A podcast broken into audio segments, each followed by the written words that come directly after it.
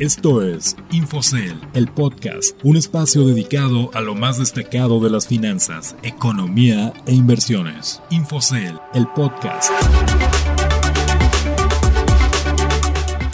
Hola, los saludo con gusto, soy Ricardo Legorreta y les doy la bienvenida a Infocel, el podcast, un espacio dedicado a las noticias de economía y finanzas más destacadas de la semana, así como consejos de inversión.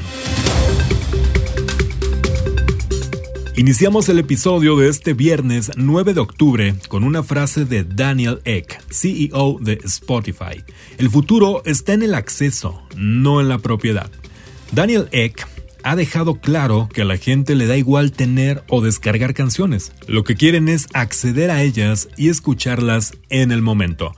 Las suscripciones son hoy en día la mejor opción para convertir las alternativas ilegales en ofertas legales de servicios y durante la pandemia el número de usuarios suscritos a Spotify han aumentado considerablemente. Ahora vamos con el resumen de las noticias más destacadas en los últimos días. Economía, finanzas y mercados. Entrando a las noticias más importantes de la semana, la producción en México, medida con base en los gastos que realizan las empresas en maquinaria, equipo y construcciones para nuevos proyectos, desaceleró al arranque del tercer trimestre del año, a pesar del constante proceso gradual de apertura de las actividades económicas en el país.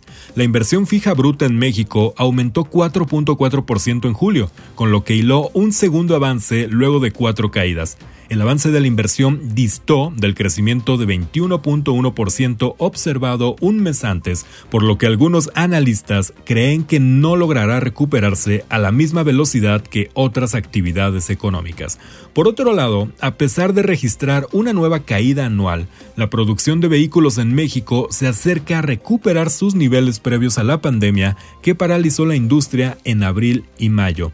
La producción de unidades mexicanas bajaron 5.5% y las exportaciones descendieron 13.1% en septiembre, de acuerdo con datos de INEGI y de representantes de la industria. Aunque son dos nuevas caídas, los representantes de ese sector creen que está cerca de regresar a los niveles que tenían antes de la interrupción provocada por el COVID-19. También la inflación en México cortó durante septiembre con una racha de cuatro meses de presiones, aunque el movimiento no fue suficiente para que ésta volviera a ubicarse dentro del rango objetivo del Banco Central. Los precios al consumidor en el país subieron 0.23% en septiembre, el menor avance para un periodo similar, y desaceleró a una tasa anual de 4.01%.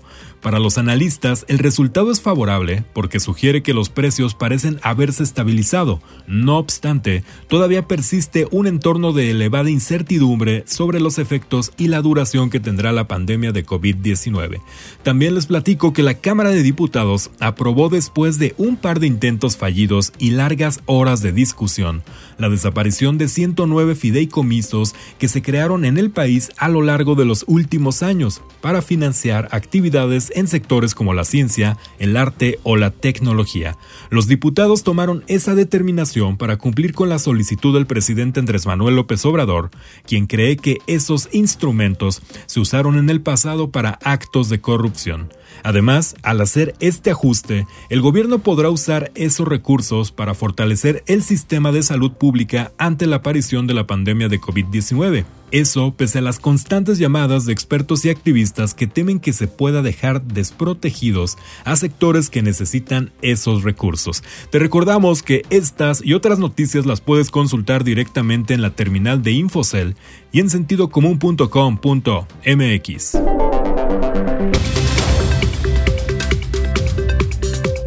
Estamos casi por despedirnos, pero antes quiero invitarlos a nuestro próximo webinar titulado Movilidad en México, el futuro comienza a tomar forma, con la participación de Alejandro Rosas, líder de movilidad de Ford México, Carlos Mastreta, director general de Mastreta Bikes, y Daniel Mastreta, director de diseño e ingeniería de Mastreta Bikes.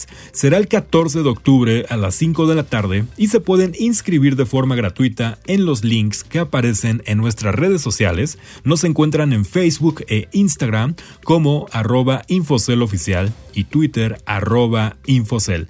Les agradezco que nos hayan acompañado en un episodio más y los espero el próximo viernes con la información más destacada de economía, finanzas e inversiones. Soy Ricardo Legorreta y a nombre de todos los Infocellers les deseo un excelente fin de semana.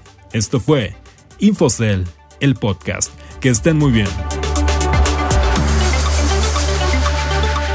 Infocel, el podcast, un espacio dedicado a lo más destacado de las finanzas, economía e inversiones. Infocel, el podcast.